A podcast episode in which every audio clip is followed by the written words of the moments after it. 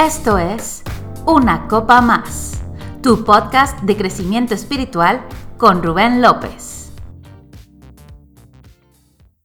¿Qué tal amigos? Bienvenidos a Una Copa Más. Estamos en la serie de propósito y estamos viendo pasos prácticos para acercarnos a nuestro destino, a nuestra asignación. Y en este episodio vamos a ver los últimos tres de seis pasos que hemos estado viendo desde el episodio anterior para encontrar nuestro propósito. El siguiente consejo o paso es atesora los encuentros con Dios.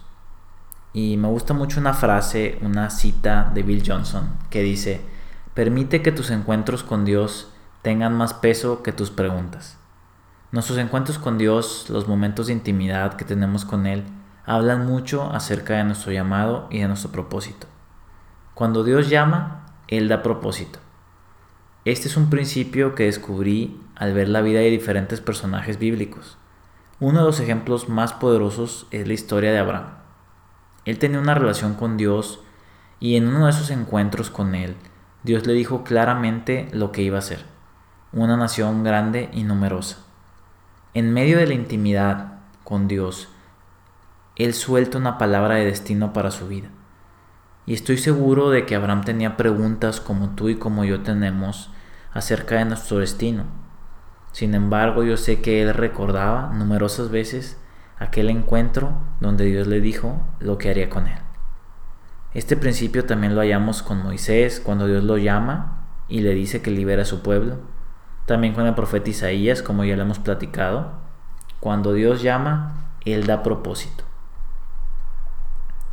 Dios quiere que camines junto a Él. Y la misma relación que Jesús tiene con su Padre nos ha sido regalada por herencia. Ahora tenemos libre acceso y podemos platicar con nuestro Padre en su círculo íntimo. Y esto no es algo secundario, es el propósito principal al cual fuimos llamados. Los grandes hombres de Dios siempre tomaban como referencia sus pláticas con Él para tomar decisiones con respecto a su futuro. Y yo te quiero invitar hoy a que tú permitas que tu relación con Dios dicte tu futuro. Él conoce tu vida, tu pasado, tu presente y lo que va a venir. Y Él desea guiarte así como lo hizo con Abraham. Él quiere guiarte hacia tu destino. Y también te voy a contar una historia personal de cómo yo me di cuenta que nací para escribir.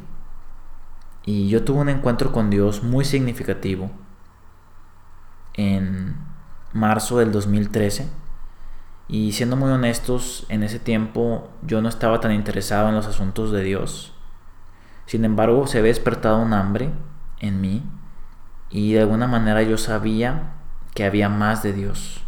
Mi corazón anhelaba más, no sabía por qué, no tenía idea, pero yo sabía que había algo más en este mundo.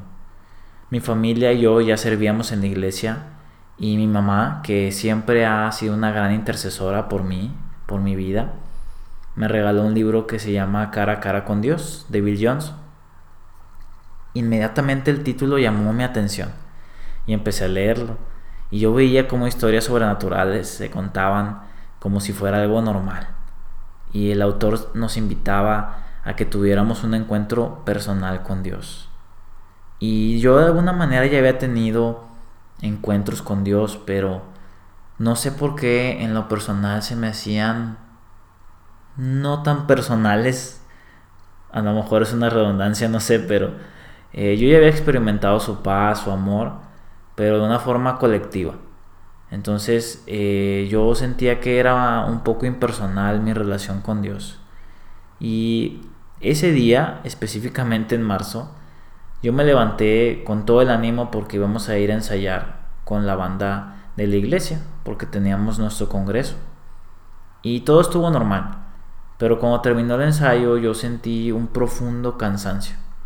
Y no me sentí así antes de empezar a ensayar, había dormido bien y por eso se me hizo raro, no sabía qué estaba pasando. Y la verdad, eh, después del ensayo íbamos a salir, era un sábado, teníamos planes de ir con los amigos, con la banda. Pero yo les dije, ¿saben qué? No me siento bien, no sé por qué me siento así de cansado, pero me voy a ir a mi casa. Entonces fui a descansar y la verdad no sabía que tenía una cita divina con Dios. Llegué a mi casa y seguí leyendo el libro. Eran alrededor de las 11 de la noche. Todos ya estaban dormidos en la casa, entonces yo comencé a orar en mi mente y a decirle a Dios, quiero experimentarte como nunca. Quiero que esas historias que leo ya no sean historias de alguien más, sino historias mías. Estoy dispuesto, estoy dispuesto a lo que sea y de repente escuché una voz en mi cabeza que decía, ¿estás seguro que estás dispuesto a lo que sea? Y yo le dije que sí. Y me volvió a preguntar. Me levanté porque me iba a bañar y mientras tomaba las toallas que estaban en mi closet, escuché nuevamente por tercera vez y se me hizo raro. Porque dije, ¿por qué me pregunta lo mismo tres veces? Y le dije, sí, y luego me preguntó, ¿a toda costa? Y la verdad eso honestamente me hizo pensar un momento. Y después de pensarlo, le dije, sí, sí Dios, a toda costa. Y en ese momento sentí un profundo peso sobre mí que hizo que me cayera al suelo. Fue algo sobrenatural. Sentí un fuego sobre todo mi cuerpo y era imposible pararme. Y yo veía que gente experimentaba esas cosas en la iglesia, pero nunca imaginé que podían suceder en mi casa, en mi cuarto. Y estuve en el piso como 30 minutos y después ya pude moverme hacia mi cama. Y ahí sentí que Dios me estaba llamando a escribir. Yo le pregunté al Señor, ¿para qué quieres que escriba? Ya hay muchos libros que hablan de ti. Y Él me contestó, yo soy infinito Jamás habrá suficientes libros que me describan. Lo que tú vas a escribir, nadie más lo va a escribir, nadie más lo hará. Y ahora recuerdo la cita de C.S. Lewis, el escritor, que dice que si el cielo fuera papel para escribir y el mar fuera tinta y lo usáramos para escribir acerca del amor de Dios, nos faltaría papel y nos faltaría tinta. Y así es. Dios es tan maravilloso y es tan grande que jamás vamos a terminar de fascinarnos, de estar maravillados y de alabarlo. Entonces empecé a escribir en ese momento sin saber que Dios me estaba llamando a ser un escritor. La verdad es que en ese momento yo no lo conecté así, yo nada más sentí que Dios me decía escribe, pero a partir de ese momento nada fue igual hasta años después, Dios me habló y me dijo, ¿te acuerdas de ese momento? Yo ya te estaba dando tu asignación de ser escritor. Y ahorita ya tengo un libro. Ahorita en la fecha de este podcast ya tengo un libro publicado y obviamente seguimos escribiendo.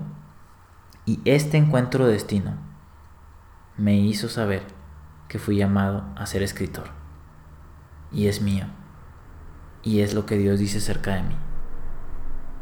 Nuestras historias con Dios nos ayudan en momentos difíciles.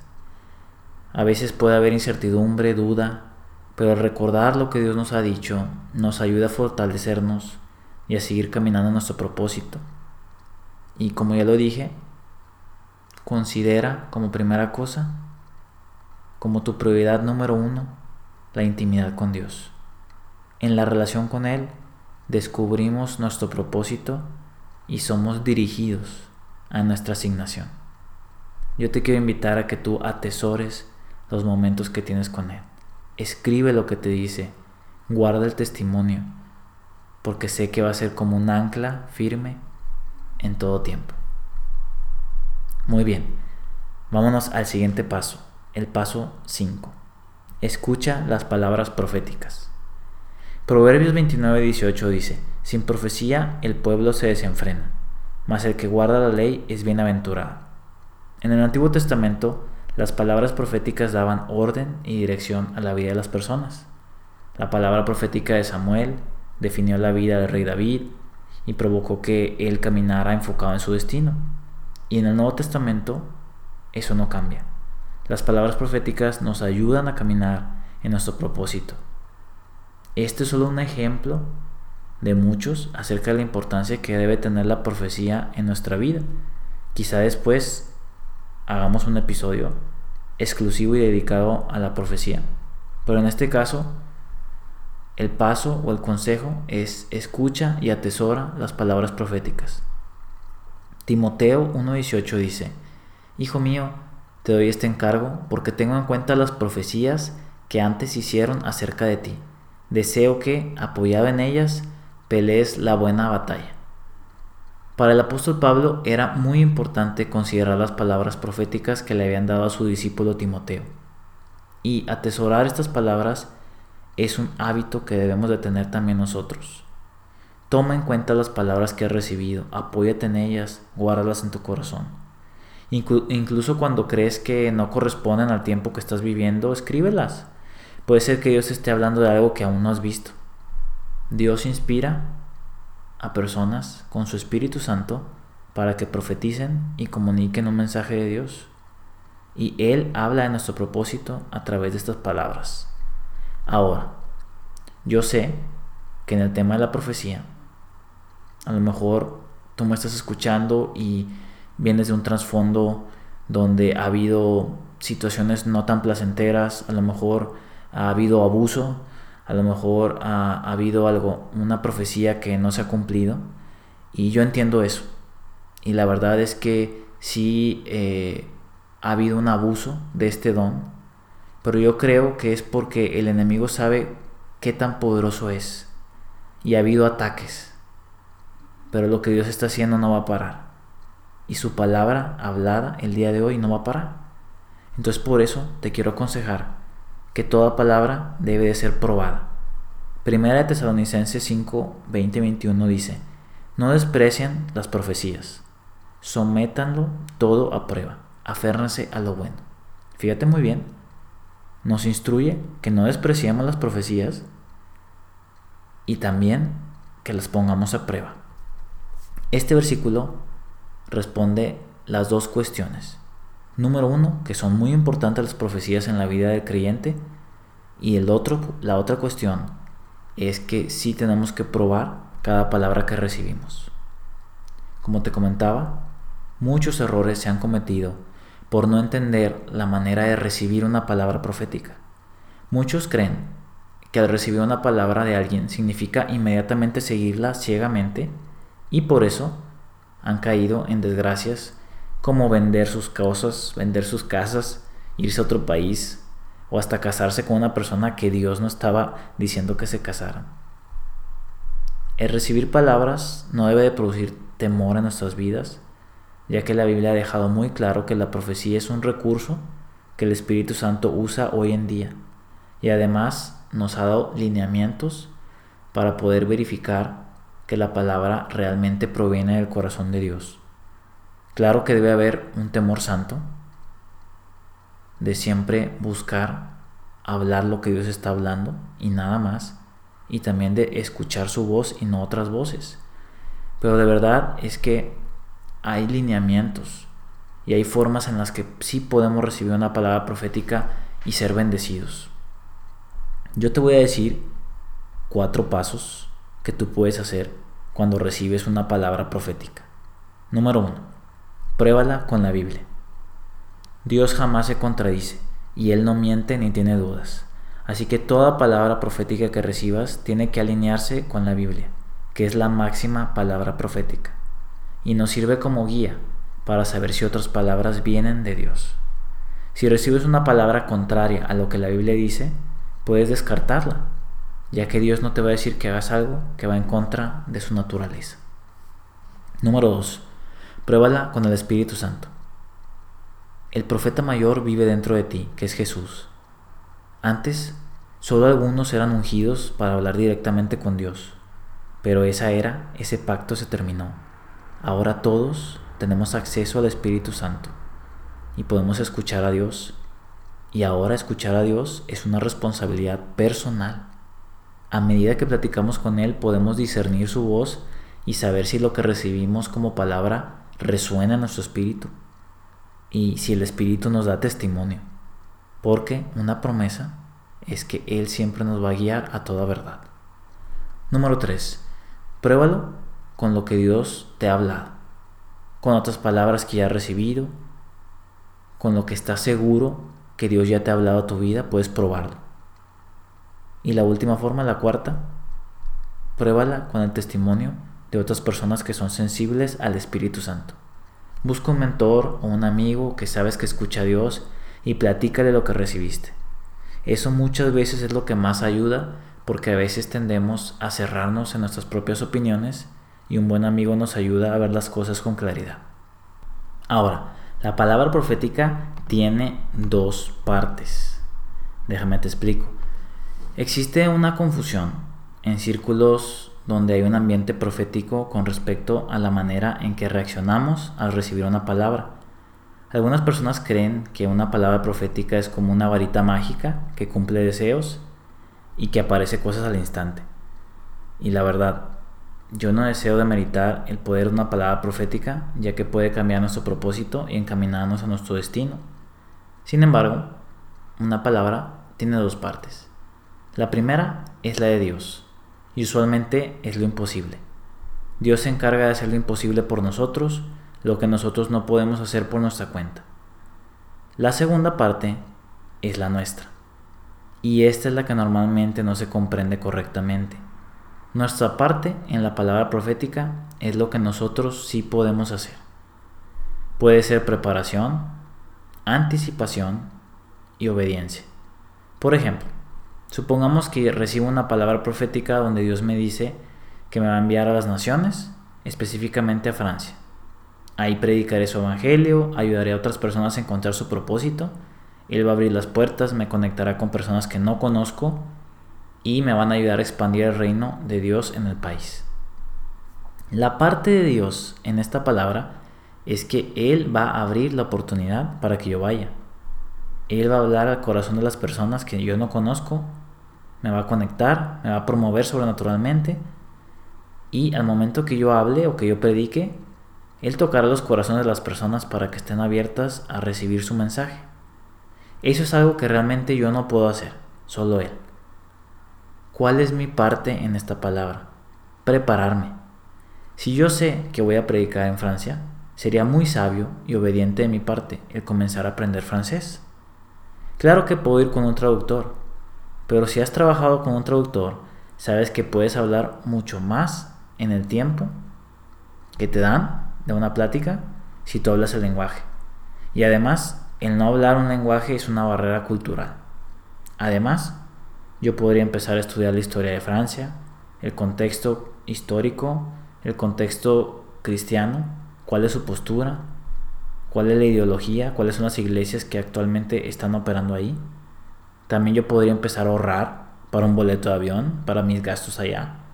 Todas estas cosas son mi parte y representa mi obediencia a la palabra de Dios. Hablan de que yo le creo y que por eso camino en lo que Él me ha dicho. Desgraciadamente, algunas personas no saben esto o no lo entienden y creen que una palabra profética va a hacer su vida en lugar de que ellos mismos la hagan. Recibir una palabra conlleva el llamado a ser obediente y caminar en lo que Dios está hablando. Y también te voy a contar mi historia. Yo he perdido la cuenta del número de palabras proféticas que he recibido acerca de negocios y empresas.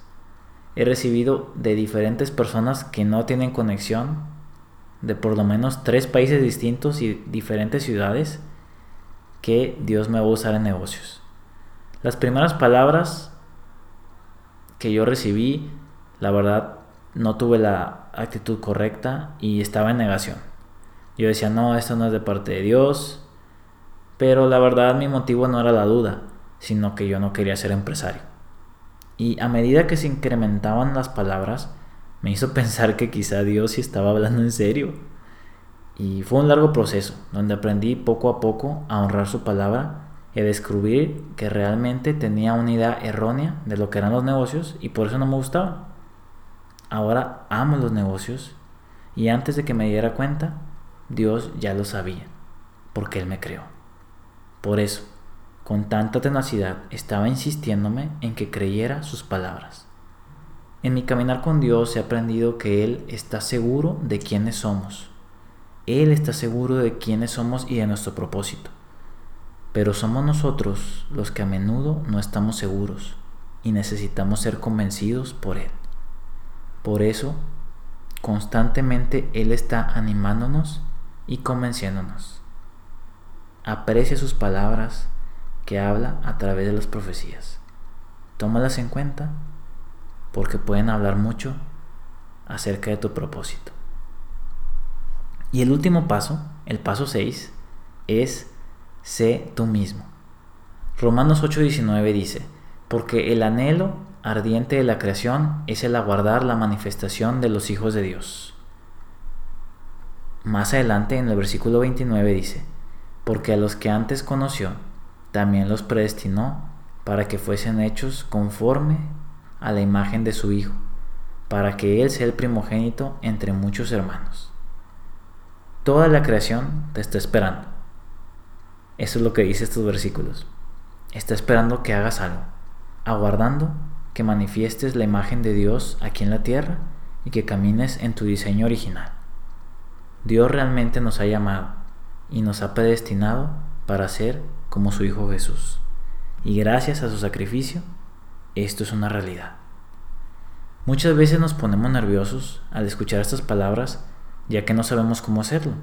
Yo estaba en esa posición es muy claro el mandato a caminar en lo sobrenatural, moviéndonos en amor, en el poder del Espíritu Santo, caminando en una relación con nuestro Padre. Sin embargo, en mi vida y en la vida de otros, he visto dudas o preguntas al momento de cómo manifestarlo o cómo ponerlo en práctica. Y el secreto para manifestar a Dios de la mejor manera es siendo tú mismo. Ser tú mismo es ser como Jesús. El llamado a ser como Jesús no, no, debería ser una carga abrumadora.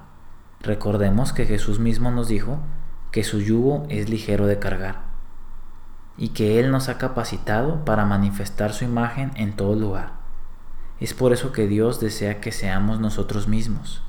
Al ser tú mismo, manifestarás la imagen de Dios y expresarás su infinito amor a todo el que te rodea. Me encanta una frase del escritor Oscar Wilde que dice, sé tú mismo, los demás puestos ya están ocupados. La mayoría de las veces no vivimos lo que Dios quiere que vivamos porque queremos ser alguien más. Siempre va a haber modelos en nuestra vida, personas que nos inspiran y que nos enseñan cómo funcionan las cosas y cómo se hacen.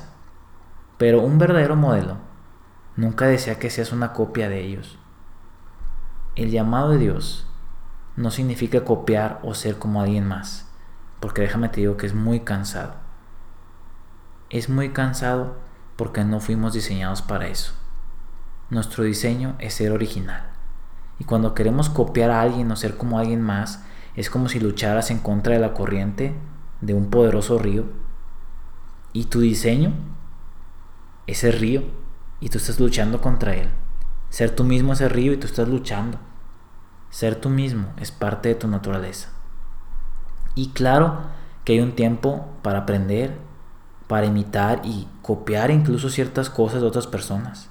Nos ayuda a crecer y sobre todo nos ayuda a encontrar nuestro propio sonido. Pero el deseo de Dios es que encuentres tu propia esencia, tu insignia, tu marca. Fuiste diseñado para ser original, no una copia. Fuiste diseñado para tener un sello único que te distingue.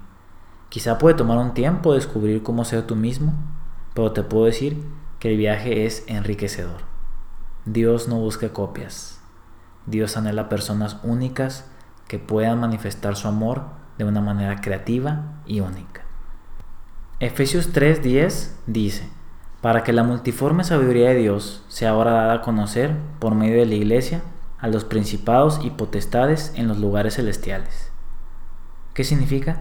que somos llamados, como cuerpo de Cristo, a manifestar la sabiduría de Dios y el Evangelio en todo el planeta.